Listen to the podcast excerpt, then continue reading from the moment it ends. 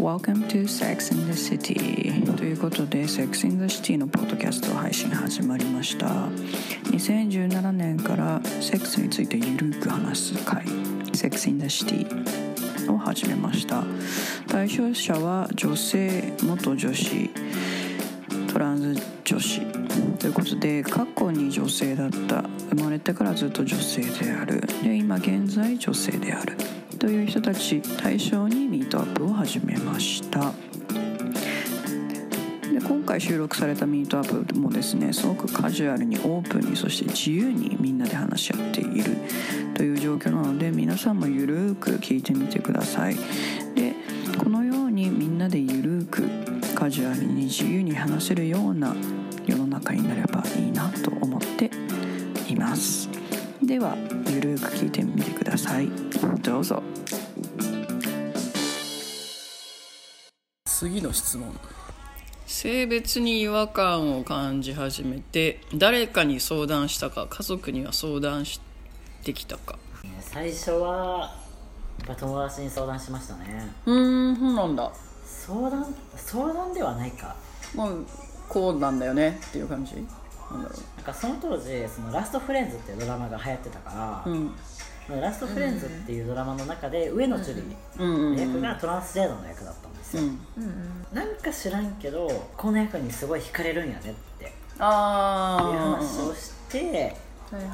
じゃあもしかしてそうなんじゃない？って言われたのがきっかけ。それが高校の友達だって高校。高校1年生の時高校1年生。そう。でもその当時やっぱり性同一性障害っていうトランスジェンダーっていう言葉じゃなくて、うん。障害ってついてたから、障害っていうつくぐらいならレズビアンでいいかと思ったりとかしてで、うんうん。まあ、その自分はレズビアンと思ってたからレズビアンとして友達にカミングアウトした中学校の友達とかに実は女の子が好きでっていう話をしたけど実は性転換したかったっていうああその自分の中では性転換したかった。ってことは言ってなかったんだその時。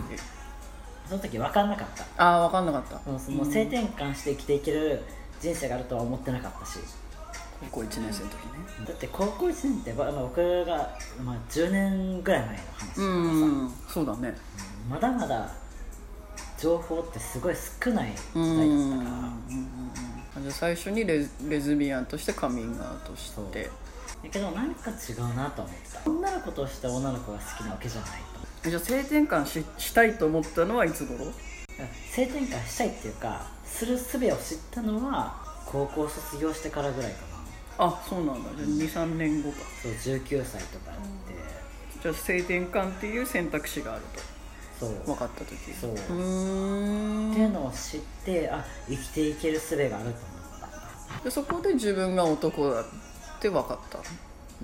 男だって分かったっていうか、うん。自分の違和感を解消できる術をしを術があるんだもともと男性として生きていきたいなってずっと思ってたけど、うんうん。それがないと思ってたからうんその選択肢がないって思ってじゃあ男性として生きていきたいって思ったのがいつぐらい？多分根本的にはずっとあったと思うけどそれが叶うというかその選択肢があるって知らなかったがゆえに、うん。男性として生きていきたいっていう認識がなかった。でもその男性として生きていけるっていう術を知ったからあこうやって生きていこうって決めた。うん。なかった大学生。それは高校卒業ぐらい。高校卒業ぐらい、うーん。それまでは本当にねもう大学行きましたけど大学行くのに受験ってあるじゃないですか、うんあこの辛い受験を乗り越えたら楽しい未来が待ってるからとかってすごいいろいろ言われたけどこの先女性として生活して女性として就活して女性のスーツ着てうん。仕事してってうん。絶対耐えられへんと思ってたかうら、ん。でその当時男性として生きてでかつその仕事をするってなったらもうお水の商売しかないと思ってでそれぐらいその情報が少なかった。うんうんからもう僕は夜の世界でしか生きていけないと思った。ううんんへそう。だからその高校生の時は早く卒業して東京に行って、うん。そういう世界で働きたかった。でも例えばさいろんな障害を持つ人ってさ一人じゃないやん。うん。だから自分以外にもそういうことを悩んでる人っていっぱいいるんじゃないかなっでちょっと思ってて、うん。僕は大学浪人して入ってるから、うんうん。浪人時代にいろいろ調べたんですよ、うん。でそしたらその男性として会社で働いてうん。生きていってる人もいるし、うんうんとあとその男性として性転換できるっていう術をうん。うんその時に知ったから、うん。あ自分にはこうやって生きていける未来があるかもしれないと思ってじゃあとりあえず大学には入ろうと思って。大学に入ったら同じ人がいるかもしれない。だからまずは大学に入ってことを目標にして、まあ、とりあえず勉強頑張って。へでそこで大学に入って出会ったのが今の親友。その親友と一緒に LGBT のサークル立ち上げたりで結局まあそういう LGBT の団体を立ち上げたのも自分の未来にすごい不安やったうっんていうのもあるしその悩みを共有する場っていうのは絶対必要だとう思う、ん。でまだまだこうネットが普及する前ぐらいの話だったからね、そうだね。うん。今の二十歳前後の子とかは、ね、いろんなこう生き方の選択肢があるっていうのをやっぱりネットですぐ調べれるじゃないですか、うん。YouTuber もいっぱい出てきたし、うん。そうだね。すごい幸せやなとは思う、うん。選択肢が広がってるなとは思う。うん。そのサークル何人ぐらいいたんだっけ？10 20人ぐらいだった20っけ？人ぐらいかな。でどんな人たちが入ってきてくれたの？まあ、基本トランスジェンダーも多かったでゲイの人もそうですし、うんうん。レズビアンの人もそうですし、うんうん。バイセクシャルの人もそうですし、うーん。まあストレートの人はいなかったのそうですね。ああやっぱそうなんだ。うどんな活動をしてたの？んまあ、月1ぐらいで普通に交流会っていう形であの僕と僕はその関西の大学だったからその関西の大学の別の大学でそのレズビティのサークルサークルとかもあって、うんうん。でそのサークルの人たちと合同でイベント企画。最近ね本当に性教育 YouTuber とか増えてきた。し、増えてるね。うん。いや本当に正しい知識だったりとかうん。生き方の選択肢をうん。与えてくれるのを知る術が増えたのはすごいいいと思う。昔はそれがあんまりなかったから今までの人たちがね声を出して活動してきてくれてたからだよね、すごいなと思ったの。この10年ですごい変わったからさ。めちゃくちゃ変わった。特に日本ここまでなると思んなかった正直、うんうん。うんすげえみんな頑張ったんだなと思って。間違いない。うん。なんか僕はね最初はこう目立って、うん。こう LGBT の活動をする人だったけどそれがもう目立たずに本当に男性として生きてるっていううん。部類に入ってると思うんですけど今、うんなんか本当にこう全くこう社会の偏見を感じず、うん男性として生きていける日々が来るとは思わなかっ10年前結構前だよね。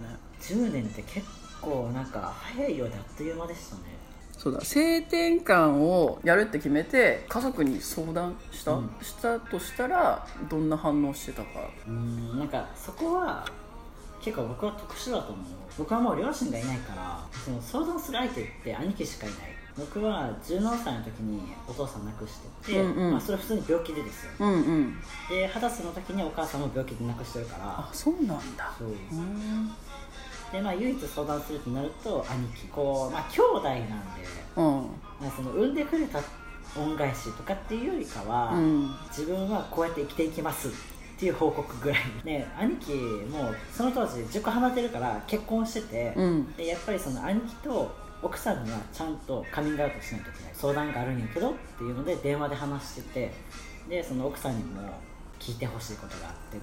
実はその男として生きていきたいと。ずっとそれはこう違和感として思ってて。でやっぱりこの先は手術もして男性として普通に生きていきたいと思ってるって話をしたんですよね、うんうんでそしたら「まあそうなんや」なんかまあこうずっとこう男っぽかったしあんまりこう違和感ってそこまでないかなっていう。うん。ですごい受け入れてくれたというか。でまあ手術するってなっても別に何とも言わなかったし。なんか今はこう、まあ、まあ最初はこう名前をね変えるってなった時うん。にやっぱり向こう2人もさどういうふうにこう読んでいいかわからないじゃないですかああ今までこう呼んでたけど。僕はその無理に呼んでほしいわけでもない聖地って呼んでほしくもないし、うん。なんかむしろ別に昔の名前が嫌いなわけじゃなくて、うん。生きづらいから書いただけであうって、ん。でだから僕はいつも兄貴に贈り物を送る時送る時は昔の名前で書いて送るちょっと恥ずかしいじゃないけどなんかこう気まずいわけでもないんです。うよ、ん。一回あの兄貴と2人で大阪に帰るっていう日があって、兄貴が飛行機を取ってくれたんですよね。うん。飛行機取ってくれた時に名前が今の名前で予約してくれててなんか嬉しかった反面なんか申し訳ないなって思って、気を使わあせてんのかなと思ったりとかしてて。あうんうんでなんか最近やっぱり甥っ子と姪っ子ができて、うん。うんで僕のことをおじさんっていうようになったんうですよ、んうん。まあそれはなんかその兄貴と奥さんがなんかおじさんと今日会うよとか、うんこの人誰？おじさんだよね、うん。みたいな感じで言ってくれたからもうおじさんおじさんって言われてるんですけどなんかもともと妹だったものを、うん。こうだ男の子として、まあ、おじさんだったりとか、で呼べるようになるとなかなかないやろううん。なと思ってて、なんかそこはすごいなんか2人に感謝してる、うんね。すごい尊重してくれてるよね。そう。うん。お兄さんって呼べって言わないの？おじさんじゃないおお兄さんだろみたいな。そっかうんうんいいね。なんか素直に受け入れてくれて。うん。なんかすごいありがたい。逆になんかこう無理させてないかなと思ったりとかしたりするまあね。本人に別に聞かないからまあうんなんか聞けないよね。なんか聞きづらいよ聞きねづらいし、聞けるとしたら奥さんなのかな？どうなんだろう？兄貴ってすごいこう柔軟っちゃ柔軟なんですけど、頭が硬いところもいっぱいあって、うんうんうんうん例えば、まあ、今のコロナの時期だから姪っ子がま去年の3月に生まれたんですけど、うん。うんこの1年全然空いてないんですよね、まあ、それはやっぱりこのコロナが心配だからっていうので家にあげてもらえないから会えなくて。なんかそこはなんかすごい頭固いんやけどでもなんかこう自分のことに対しては結構フランクに見てくれてるというかだからその女の子と付き合ってても何も言わないしだから例えば僕が今女の子が好きで、うん。女の子と付き合ってるけどじゃあ男の子と付き合いましたとか、うんってなっても普通に受け入れると思うし、うんだと思う。ああそうなんだ。だろう。ね。え興味ある僕にみたいな。っていうぐらい、そのまま受け入れてくれてんだろううねんやっぱ家族だから受け入れたいんだろうか。何なんだろうね。相談事があると母親とかはすごい的確に返してくれるんですけど、うん。兄貴もめっちゃ的確に返してくれるんですよ。うん似てんだろうね。似てる。めちゃくちゃ似てるんですよ。性格が2人ともめちゃくちゃ似てるん似てんだ。優しいけど、ちゃんと本質ついてるみたいな。あ逆に僕と父親はすごい似てるんですあ どんなとこ？えーもうなんかこう後先考えないといけない。えじゃあそのご両親亡くなる前にはもうカミングアウトしてた？いやしてないですね。うん。でも多分分かってただろうなみたいなうん感じ？そうね母親は分かったと思うんですけうどね。ん。だからまあ父親は17歳だったからそこまで話す機会もなくなくうん。なったけど、うん。その母親の時は一回言ったことがあるんですよ。トランスジェンダーでって話をしたら、うん。ショックやって言われて、あそうなんだ。うん。まあ、その時もうずもうずっとがんで闘病してたからあショックやって言われたらもうそれ以上何も言えないし、そうね。なんか精神的に不安を作ってこう病気が悪化してもダメだし僕あんまりこう言えずに終わってしまったんですけどうん。まあでもそれでも、今僕はすごい幸せやし、自分の選択したことに対して全く後悔がないから、うんうんうん。うんだからまあそれはもう答えかなと思う。いいね。前向きだ。すごい話聞いててすっきりするこう。あそうですか。こう常にこうなんだろうなポジティブの方をうんこうに進んでってるからさ、だから多分ネガティブを引き寄せないんだろうなって思うよ。なんか嫌な人とか近寄ってこなそう。てか来たとしてもなんか違う方行ってるって気づかずなんか ポジティブな方常に行ってる。間違いない。すごいよななんか性格はうんすごい母親に似てるかもしれない、めっちゃ明るい人やったし、で人懐っこい人やったから、うん。似てるね誰とでも仲良くなるんですよ。そう。でいやそうお母僕はお母さんすごい大好きやったうから、ん。めっちゃついていったんですよね。前言ってたねそうだ。そう。クラブハウス行ってたね。お母さんにと一緒によくいた。そう。めっちゃ金魚の糞みたいな感じで そうだからなんかそこでやっぱりこうコミュニケーションの仕方を学んだというか。うん。なんか母親ってすごいみんなに愛されてた人だからなんかお茶目やし嫌味がない人やったから。ああそれねそれ一番人な。の悪口も一切言わないし。できた人だ。本当に人の人の悪口を言わないぐらいねそういう人になりたいと思うけどなかなかねこうイラッとすることやったらブー ってなるじゃないですか。なるよそりゃなるよ。そりゃなるよ お母さんもあったと思うけどね。どうなんだろうね。だからそれを僕に見せなかったね。子供の前では見せなかったのかね。すっごいなんかこう悔しかった。泣いちゃう人だから。へえなんか今日こういうことがあってなって。泣いてて。素直。こんなことやってない。かわいいね。でも悪口じゃないもんねそれね。そうなんですよ。うん悪口じゃなくてただただ悔しいああいいな。いいな。愛されてるね。愛されてるね。あでもそれ僕も愛されて育ってきた人だと思うから。だろうね。もうもう見えもう すごい出てくるもん。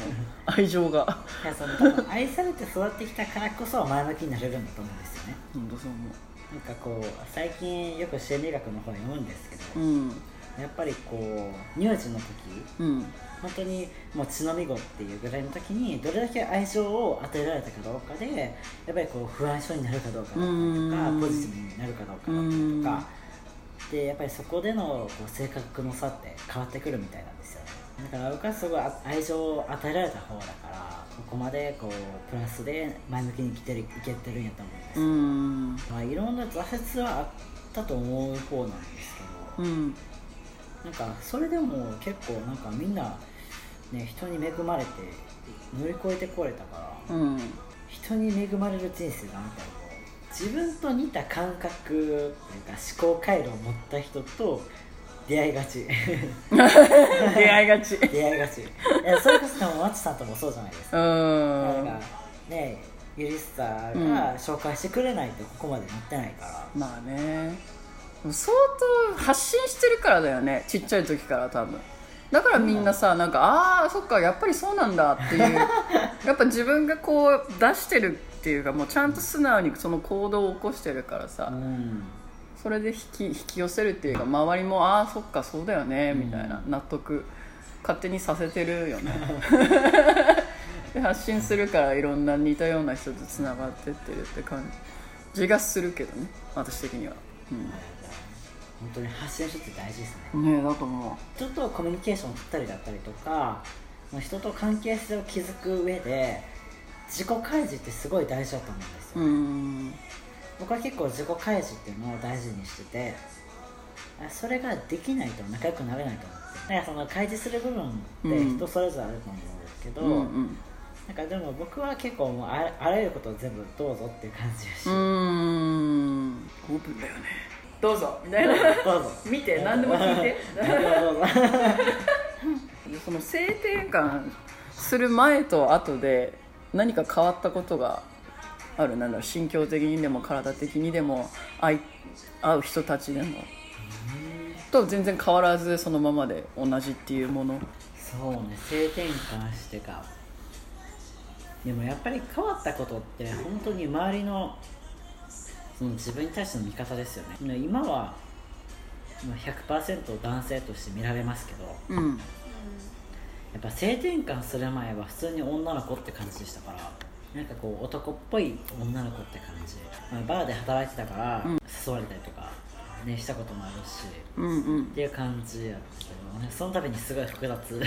あ男性から誘われたりしてたそうそうそうそう、んうん。やってそもそもまあ声ってまず低くなるんですよね。うんうんうんうん。うんで最初風邪声風邪気味の声かなみたいな感じになるんだけどこう顔が見顔さえ見なければ普通に男性が話してると思うんですよね。バーでね働いてる時に注文取った時に、うん。こう顔を見ずにこれ一つでみたいなうん。言われ言われててあこれ一つですねみたいな感じでこう伝票書いてたんですよ。うん。でふって見たらあ女性やったんよね。ごめんね。みたいな。うーんっていう反応になりなって、うん。だから声だけ聞いたら男性でも顔見たら女の子みたいな感じやって。うーん。っていうことを経て普通にもう今は男性として見られる形になった。でもこう手術をしてからやっぱりこう自分に自信はすごいついたかなと思う。やっぱりもともとやっぱりおおっぱいもあったし、うん。それを隠すためにその隠すためのシャツとかも着てたけど、うんうん。でもそれでもやっぱりこうバレてないかなとかっていう不安もあったりとかしてでそのおっぱいが取れたことによってもう普通に上半身だけ脱いだら別に分かんないから、うん。それでもう普通にもう自信がついたというか。なんか僕の体の作りって結構女性っぽいからなんか普通にねこう首でもあるし、うん。どっちかというとその骨盤が広い方だから、うんうん結構分かりやすいタイプだと思うけどでも元女性っていう人が働いてるとかいるっていうことが認識しない人からすると分からないと思う。だからその点ではめちゃくちゃ生きやすくなった。うんあなんかそのバレてる不安っていうのがなくなったから。なんか日本の法律ってその性転換というか性別変更までしようとするとあの子宮と卵巣まで取らないといけないんですけどでそうなるともう本当に子供ってできないわけじゃないですか、うん。だからその選択をしてまでもこの体を手に入れてよかったなとは思う。別に後悔はない。あない。全くない。うん。切れるのが。すっきりそれでまあ後悔すると多分ここまでやってないと思うし、ね、そうだよね、でも知り合いなんか知り合いではい。男性の格好してるけどもう生殖器は女性のものを持ってるっていう人うん。がいてそういう人も周りし知り合いでいる？いるっちゃいますけどでも性転換をしたいっていう子がほとんどだから、まあ、今はコロナでうんタイに行けないし、うん。なかなか性転換っていうのも厳しくなってるけうど、ん。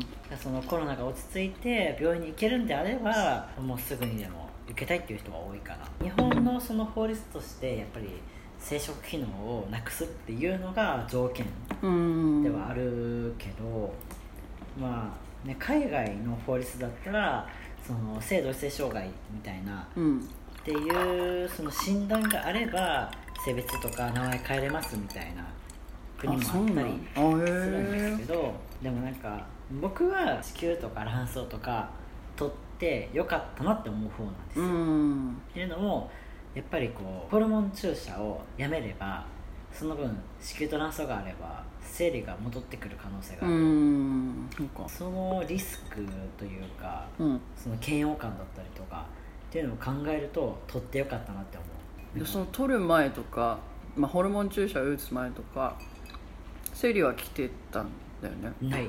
なかった？ああホルモン注射する前。前。あホルモン注射する前は生理来てました。生理来てる時どういう心境だったの？あーなんかそれはまだ今月も来たかみたいな。いつまでなんかこんなことに耐えればいいんやろうとか。あっていう心境やっ